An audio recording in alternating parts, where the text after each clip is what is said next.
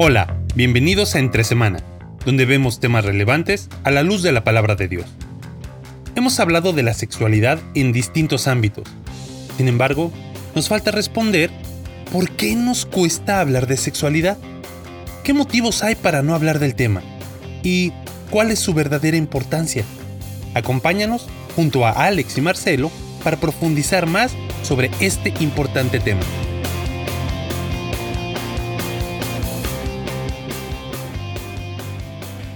Bienvenido a todos, una vez más entre semana. Estamos eh, esta vez sin Erika, pero vamos a aprovechar eh, esta semana para cerrar el tema eh, acerca de sexualidad. Hemos estado hablando ya por varias semanas acerca este asunto y, explorando las razones por las cuales no se habla en casa. Hemos hablado acerca del abuso eh, sexual, hemos hablado acerca de la sexualidad distorsionada, eh, hemos hablado acerca de eh, el, tema de, con los hijos. Con, sí, hablar acerca de la sexualidad con los hijos, también entre parejas.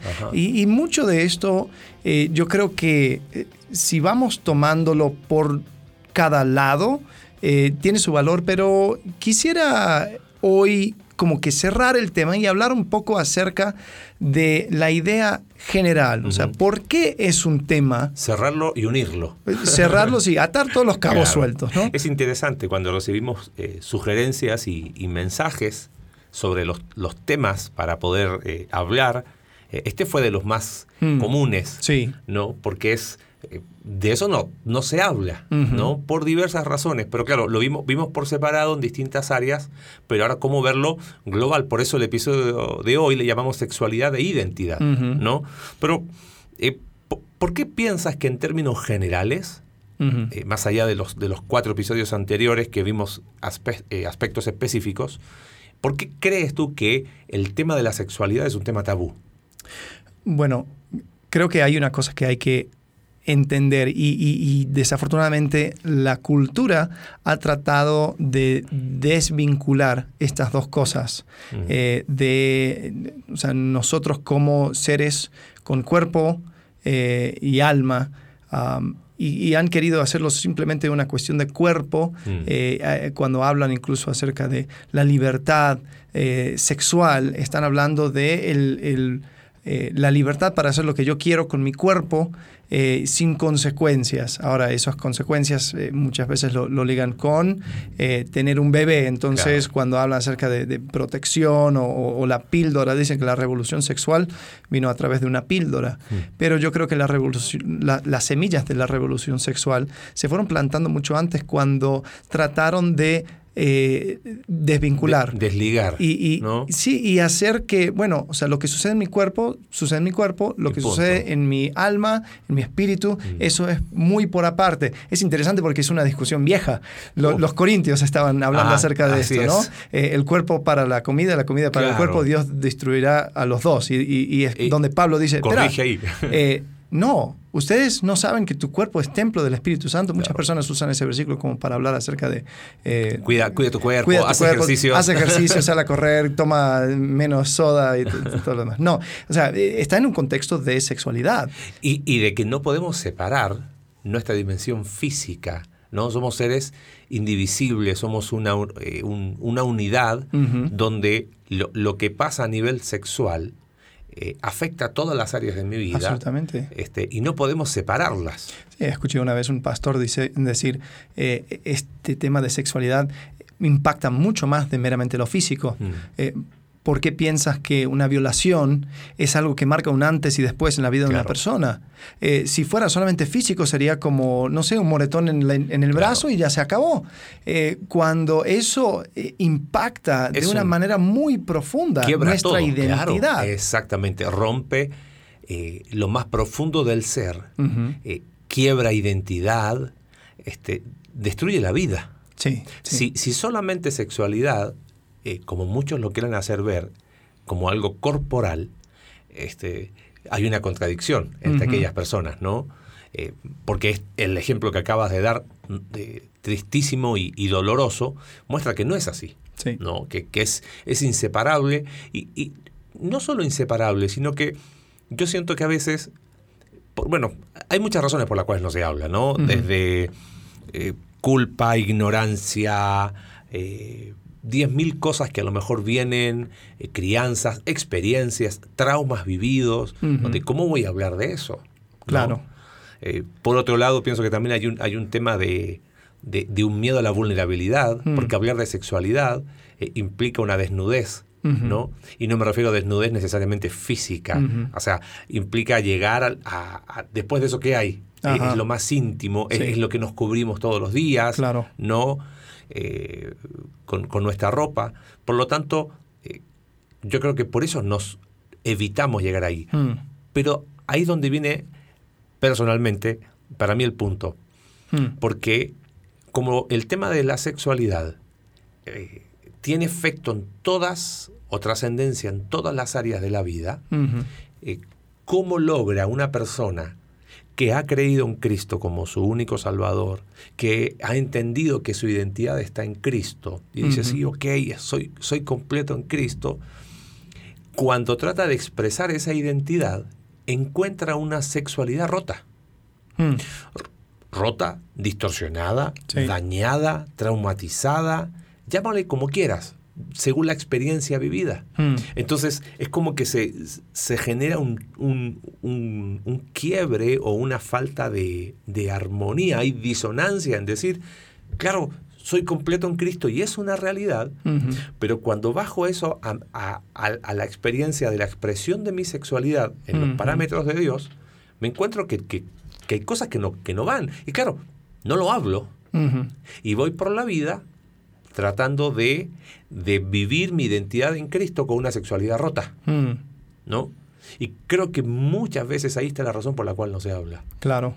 Porque es, meterse en temas muy doloroso, muy difícil. Eh. Sí, y, como cada uno ha estado tapando las, los baches, por decirlo, de, de, su, eh, esa área de su vida, cuando entran a una nueva etapa donde son los padres, son eh, los, los que aconsejan, los que guían a sus hijos, pues su manera de sobrevivir ha sido con el silencio, ha sido no hablar del tema. Y, tal vez hay una, un miedo de que si, si yo trato de hablar esto, es o revivir cosas que yo no quiero revivir en mi propia vida, o hablar acerca de cosas que nunca solucioné o nunca eh, resolví en mi propia vida, simplemente decidí no hablarlo y punto. Vivo con esos temas pendientes, asuntos pendientes que duelen y para evitar que sigan doliendo construyo fortalezas y murallas, ¿no? Muchas veces pecaminosas alrededor. Claro. y claro, no hay una eh, mala intención, ni estamos hablando de que una persona dice, ah, a mí no me importa, no. Eh, pero sí hay una razón. Y mm. creo que mientras no encontremos esa razón, vamos a seguir eh, con temas de sexualidad tabú. Claro. ¿no? Y no se habla y, no se, y, se eterniza. O sea, el círculo se mantiene en las generaciones que siguen. Mm, sí, sí. Y creo que lo que, lo que decimos, ¿no? Un miedo a la vulnerabilidad eh, una cierta culpa por, por, asuntos pendientes, pero creo que también eh, hay una vergüenza mm. eh, por cuestiones que son totalmente naturales. He, hablado con, con, diferentes personas y, como que con mucha pena dicen, bueno, es que yo yo me, me, atrae la mirada las mujeres. Y es como que, ajá, ¿y? o sea, Dios, Dios nos creó con una atracción hacia el sexo opuesto. Eh, y, el problema es cuando hay esa mirada rayo X o esa mirada intencional, eh, pero reconocer de que hey, hay una, hay un, hay, soy una persona que, que tiene una sexualidad. Claro. Eh, Dios me creó así. Y, más cuando los, los, niños están, se están desarrollando, su cuerpo está cambiando, hay un montón de cosas que están sucediendo que puede llenar a, un joven con vergüenza y, peor cuando se trata mal en familia, ¿no? Em, ahí es donde hay una sensación de, no, no, no, yo no voy a hablar de esto, em, no lo voy a tocar. el, ser, el tener Em, una expresión sexual es malo Claro. por lo tanto... cualquier cosa que, esté relacionada a la sexualidad, voy a ser avergonzado. ¿no? Entonces no digo nada. Y, creo que o sea, la manera de contrarrestar esto es decir, sí, el sexo y la sexualidad tiene su lugar y es, y es perfectamente normal, solo que tenemos que entender que esto es algo tan ligado a nuestra identidad y tan mm. que llega tan profundo, solamente se puede expresar dentro de un compromiso profundo. Hmm. El compromiso profundo es el matrimonio. Es chistoso, eh, sería chistoso si no fuera tan triste, el hecho de que como que la revolución sexual está dando una, una vuelta de casi 180 grados, donde ahora eh, están hablando acerca de consentimiento. Hmm. Y antes era, en los años 60 era sexo libre, eh, con, quien te encuentres en Woodstock, ahí, ahí vamos, ¿no? Y ahora estamos llegando a un punto donde en, o sea, no hablando acerca de, normas que vienen de la Biblia, sino que totalmente salidos hmm. de, teorías feministas y teorías eh, mundanas, están llegando a una conclusión como que, no, para poder entrar en una relación sexual se necesita consentimiento. Entonces yo como que a, veces hablando medio de broma digo, sí, ¿no? Como que sería, sería bueno tener un tipo de contrato, ¿no? Donde, donde prometen serse fiel el uno y el otro por el resto de sus vidas, ¿no? Algo así, creo que eso sería la forma. Sí, se llama matrimonio. no, ahora, y, terminan tomando el tema de consentimiento para justificar, o sea, por un lado se contradicen y por otro lado eh, eh, hay una justificación de aberraciones, ¿no? Pero fue con consentimiento, ¿no? Este, pensando sobre todo en temas de, abuso, creo que es súper importante remarcar el hecho de que como padres siempre estemos oídos, atentos, mm. este, generando ese espacio para hablar. Eh, Erika nos, nos, hablaba de esos focos amarillos, eh, siempre escúchalo, créele. O sea, tenemos que creer a nuestros hijos. Después averiguaremos, después veremos qué sucedió, eh, indagaremos en el tema, pero si yo a la primera que mi hijo cuenta algo, mi hija cuenta algo relacionado a su sexualidad, y lo primero que hago es ponerlo en tela de juicio, eh, ese hijo jamás va a volver a hablar. Debo generar ese espacio donde, ok, gracias por, por, por, contarme tu historia, te voy a creer, voy a hacer algo al respecto. Y ahí pedir ayuda, pedir la orientación necesaria, hacer todo lo que se tenga que hacer, pero generar ese espacio. Claro. ¿no? Y, no solamente generarlo, eh, cuidarlo mantenerlo, mm. ese espacio de comunicación abierta. Ahora, tú dijiste algo muy interesante en cuanto a identidad y creo que vale, vale la pena la, hacer eh, énfasis en eso. Mi identidad no depende de mi sexualidad. Yo creo que esa ha sido la mentira que eh, todo este movimiento de sexualidad distorsionada eh, ha querido hacer. ¿Ok? Eso es lo que tú sientes, entonces eso es lo que tú eres. Eso es lo que tú crees, así te autopercibes, entonces eso es lo que tú eres. No, mi identidad no depende de mi sexualidad, pero sí está íntimamente relacionada. O sea, no es que mi sexualidad define mi identidad. No, mi identidad está en Cristo. ¿No? En Gálatas capítulo 3, porque están en Cristo, no hay esclavo, libre, eh, judío, griego, dice varón y hembra. Y no está hablando de que no existe esa distinción, está hablando de que es algo mucho más grande que mi sexualidad. Pero en la, en, en la expresión de esa identidad, cuando hay una sexualidad rota, dañada, distorsionada, afectada por X o Y, necesitamos poder hablar de esos temas de sexualidad para que mi identidad en Cristo encuentre mayor expresión, o sea, mayor, mayor plenitud, quizás sería la palabra, ¿no? Eh, porque claro, no es que somos más o menos, pero esa identidad se va expresando en todas las áreas de mi vida, afecta todo mi ser, afecta mi sentido de tiempo, mi pasado lo vivo con otros ojos, mi presente lo enfrento con otros ojos, mi futuro lo enfrento con otros ojos. Afecta mis relaciones interpersonales, afecta mis relaciones matrimoniales, mi relación matrimonial, mi relación con, los hijos, etcétera, etcétera. Entonces, claro que la identidad no depende de la sexualidad, pero está tan íntimamente relacionada que no hablar del tema sí termina afectando la identidad. Hmm. En Cristo. No sé si me, me, hice bolas o sé. si se entiende el concepto. Sí, sí, sí, entiendo. O sea, la, la, idea es, o sea, no, no es parte de tu identidad, pero desafortunadamente vivimos en un mundo y una atmósfera donde eh, si no soy enfático en recordar de que mi identidad se encuentra en Cristo y yo no soy mi preferencia sexual, yo no soy eh, mi género, yo no soy, eh, o sea, nada de esas cosas, pero sí está ligado a, em, voy, voy a terminar eh, con, un, con una idea distorsionada. Es interesante ahora que, que hay, hay, muchos cambios de leyes y todo en cuanto a, a la esta parte, o sea, la expresión sexual, em, cada vez que una persona se opone, por ejemplo, al matrimonio gay o, a una ley en contra eh, de, o, una, ley que, tiene que ver con eh, los transexuales que pueden cambiar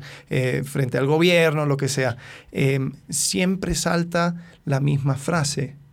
del campo de, los, de la LGTBQ Em, ellos dicen, están tratando de negar mi humanidad. Y es como que toda la expresión de lo que significa ser humano lo envolvieron en una expresión sexual. Y me da un poco de tristeza por esas personas porque toda su humanidad se redujo a eso. Y digo, la verdad es que hay que elevar tu humanidad. Hay que reconocer que tú eres mucho más que simplemente una expresión sexual. Mm. Ahora, eh, hablamos acerca de esas distorsiones, ¿no? No, creo que llegamos al fondo acerca de, las, las, cosas que puede ir afectando que, termines teniendo esa expresión sexual, mm. eh, lo cual son diversas y muchas y creo que no da tiempo para entrar ese tema. Pero, pero es muy interesante lo que planteas, o sea, porque en el episodio de, Sexualidad Distorsionada eh, mencionamos un libro de Christopher Joan, eh, Ya no vivo yo, está en español, y, tengo su libro acá, y él dice, eh, cuando entendió quién era en Cristo, él se hizo una pregunta, ¿quién soy yo aparte de mi sexualidad? Mm. Y se dio cuenta que no tenía respuestas. Mm. Claro, porque había hecho de su vida su sexualidad. O sea, había reducido, como dijiste tú recién, su humanidad a, su, a, su sexualidad. Mm. Entonces él tuvo que entender, eh, y algo que hablamos y lo mencionamos muy, muy rápido en el episodio de Sexualidad Distorsionada, es que tuvo que entender que eh, lo que Dios quería o lo que Dios le daba en Cristo no era heterosexualidad, era una nueva identidad en Cristo, mm. ¿No? Eh, y eso es lo que eleva la humanidad de una persona. ¿no? Porque, porque Dios te ve no como una expresión sexual solamente. Exacto. Te ve mucho más que eso. Por eso al final en Cristo, eh, eh, por eso el, llamado de Cristo es, venid a mí, todos los que estáis trabajados, cargados, ¿no? el, hecho del Evangelio para todo aquel que en él cree es que no hay Simplemente eh, quien quiera venir a Cristo va a poder encontrar en Él eh, aquello que nada ni nadie más te va a poder dar. y, creo que esto también es una, una, perspectiva que hay que tomar en cuenta, aún teniendo una... Em, concepto, estoy haciendo comillas, no, no, me puedes ver, pero un concepto bíblico de la sexualidad, porque hay personas que qué sé yo, estando casados hay una situación eh, y, la actividad sexual dentro del matrimonio tiene que eh, o ponerse en pausa o hasta cambiar o, algo sucede. Tiene alguna enfermedad, hay un cuadro X o Y. Y, y puede llegar una, un, crisis, una crisis de identidad donde dices, no, o sea, si, si, esta parte de mi matrimonio no lo tengo, si yo no, no, no tengo esta expresión, entonces se acabó o, como que yo esto lo necesito. eh, incluso para, para, las personas que eh, no se han casado y tal vez ya eh, sus, sus, prospectos de, de, matrimonio ya cada vez más se están poniendo más difíciles. Decir, hay una parte de mi humanidad que no, no, he podido, no, no pude expresar. Mm. yo creo que también hay que, hay que empezar a ver y empezar a rascar. ¿Será que hay una parte de, de tu expresión sexual que lo has eh, envuelto en tu identidad. Y al mm. quitar eso, dices, me siento menos humano. Claro. Ahora vamos a hablar un poco más acerca de eso más adelante, pero eh, creo que es importante entender eso. O sea, uno, tu sexualidad está íntimamente relacionada con tu identidad, pero dos, tu sexualidad no es tu, identidad. Eh, está muy cerca, pero no te define. Sí, y es, eso es, creo que es importantísimo. Y lo tercero sería, cuando entendiste tu identidad en Cristo, empieza a hablar de estos temas para que lo que eres en Cristo se pueda lo puedas vivir plenamente, lo mm. que dice eh, eh, Juan capítulo 10, ¿no? Yo he venido para que tengan vida y para que la tengan en abundancia, y eso no mm. es una promesa de eternidad, está hablando de la plenitud, de entender que mi vida está escondida con Cristo en Dios. Mm. Y cuando entiendo eso, esa nueva identidad termina teniendo un impacto profundo en todas las áreas de mi vida. Entonces, seguir teniendo tema tabú, seguir no hablando de tema de sexualidad, eh, lo único que hace es colocar eh, freno a, entender quién soy en Cristo e ir profundizando aún más. ¿no? Mm. Porque eh, pienso en las palabras de Pablo en Gálatas capítulo 2. con Cristo estoy juntamente crucificado, he sido crucificado con Cristo, ya no vivo yo.